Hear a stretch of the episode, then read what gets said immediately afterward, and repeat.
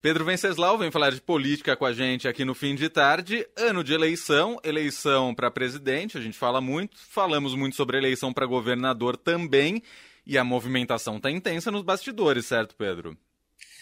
Pois é, muito intensa nos dois lados, né? no campo da direita e no campo da esquerda, e no campo do centro. Né? No, o, o, o campo está todo ocupado. Hoje, Embolado hoje... meio de campo. Está embolado. Começando pelo campo, vamos dizer assim, do centro, dos chamados azuis, né? Hoje teve um evento é, organizado pelo BTG, que foi uma palestra para empresários e investidores que participaram, é, que ouviram é, o, o Sérgio Moro e o João Dória fazerem seus discursos, né?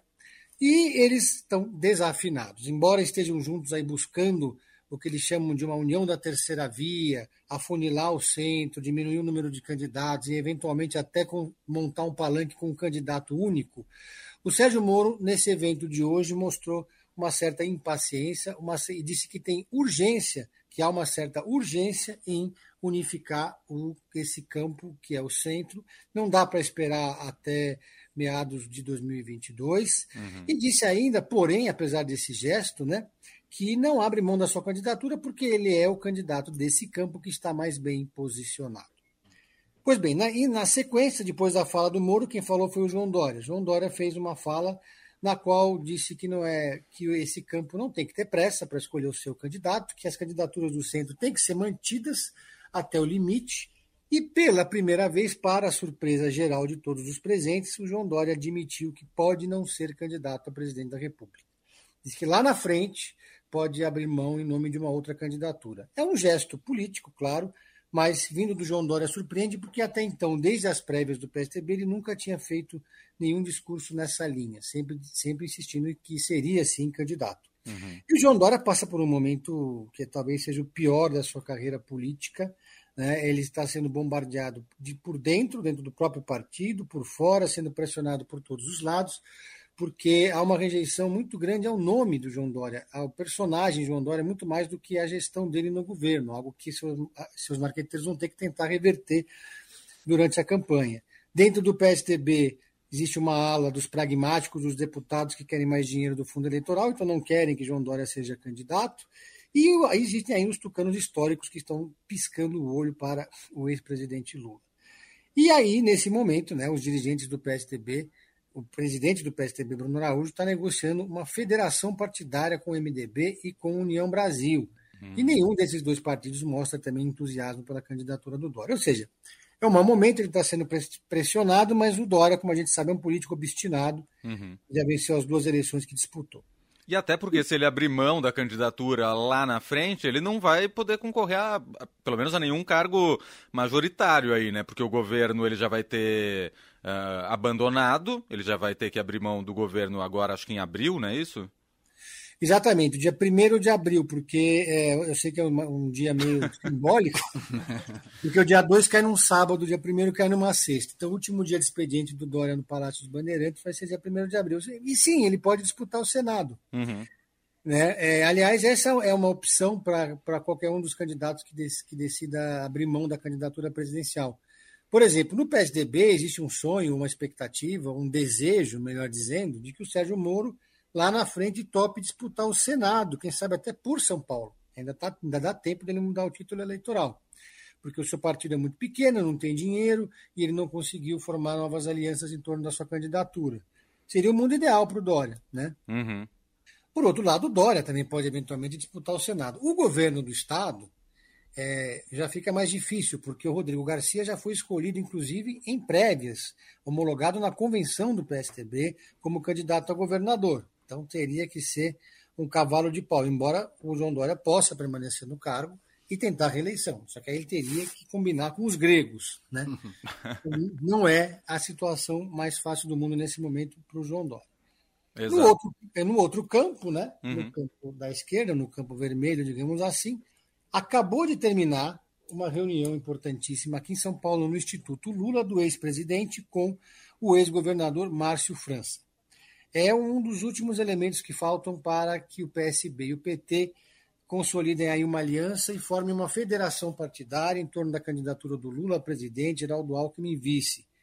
o Márcio França não abre mão de ser candidato em São Paulo e o Lula quer lançar o Fernando Haddad. O, esse encontro de hoje, o Márcio França saiu do encontro de hoje sinalizando que lá na frente, assim como o João Dória, pode ser que ele abra mão. Ele disse ali que vamos estar juntos, né? Uhum. E, e, que essa questão ainda vai ser discutida. Me deu essa sensação, embora ninguém, ninguém nesse momento do, do, do cenário, nesse momento da disputa, né? ninguém quer abrir mão, porque não claro. tem que abrir mão, tem um prazo aí a se cumprir.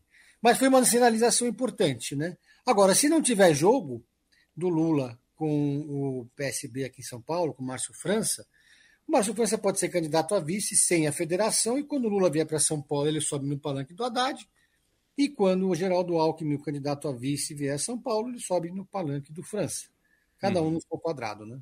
Exatamente. Essa aliança Lula-Alckmin já está praticamente selada, pelo que você acompanha nos bastidores? Praticamente selada. Né? É, o que não está ainda, o que não está 100% decidido, decidido ainda é por qual partido o ex-governador Geraldo Alckmin vai disputar a vice-presidência da República. Se no PSB ah, permanecer esse impasse, eles não conseguirem chegar num acordo, o Alckmin pode ser candidato a vice pelo Solidariedade ou pelo Partido Verde, por exemplo, dois partidos que já se apresentaram para essa missão. É, é uma, uma opção. Mas, por enquanto, o plano A de todo mundo é que o Alckmin se filie mesmo ao PSB, o Partido Socialista Brasileiro. Quem diria que um dia o Alckmin se tornaria um socialista, né? É, e dispute aí pela é, campanha unindo esse partido que é o PSB, que é um partido médio para grande, né? um partido que daria uma, uma boa estrutura para o Lula, mais tempo de televisão, mais recursos, além de governar, do PSB governar Pernambuco, Espírito Santo, são estados importantes aí que podem ajudar na, nessa, nessa, nessa coligação dos dois. Né? Faltou bastidores de algum campo eleitoral, Pedro, para a gente comentar aqui?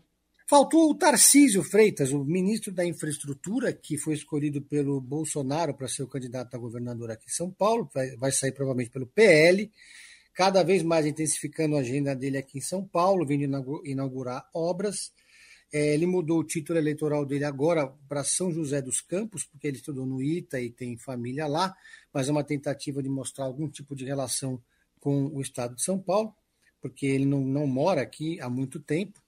E ele vai inaugurar agora uma obra é, em São José do Rio Preto, que na verdade começou no governo Dilma, quando ele era presidente do DENIT, Departamento Nacional de Infraestrutura, não, de é, infraestrutura, estados de infraestrutura, né?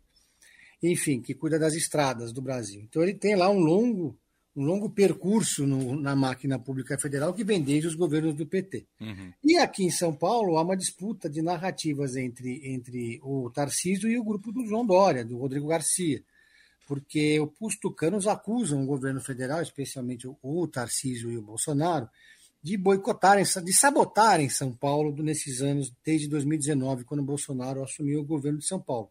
Eles não fizeram nenhum tipo de parceria de investimentos no Estado, e optaram por deixar eh, o João Dória sem acesso nenhum a recursos do governo federal. E agora ele vem aqui para ser candidato a governador.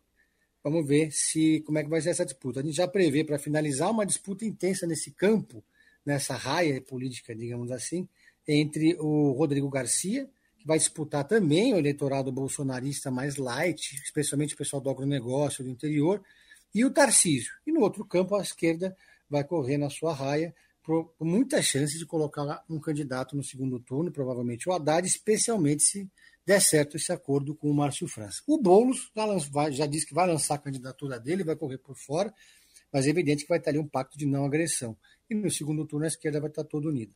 Muito bem. Este Pedro Venceslau, repórter de política do Estadão, está com a gente duas vezes por semana, toda terça e quinta, aqui no fim de tarde todos os dias durante a programação do Eldorado no Pedro em Série e a gente sempre fecha o papo aqui com uma diquinha de série ou filme. Hoje tem, né, Pedro? Tem. Eu estou assistindo uma série da Amazon que chama God Omens. É uma série que trata do apocalipse, do fim do Bom, justamente no finzinho da, na dica. Bem na hora da dica, Pedro, Bem você na tá dica aí? do God Omen. É, porque o, são dois. Pedro. Um anjo e um demônio que se unem para tentar, para sabotar o apocalipse, porque eles gostam muito dos prazeres terrenos, gostam de encher a cara, gostam de comer uma boa comida. Ele, cada um recebe, os dois recebem a mesma missão, um do inferno e outro do céu, mas quando eles se encontram, eles falam: Bom, vamos, vamos sabotar essa turma aí. Muito bom como chama, então, a série? God Omens. Maravilhoso. Netflix, é isso? Não, Amazon. Amazon, Amazon, Amazon desculpa. Amazon Prime Video, isso. Tá jóia. Então, Pedro, valeu, Pedro, obrigado, hein? Um grande abraço. Valeu, um abraço. Valeu, Pedro.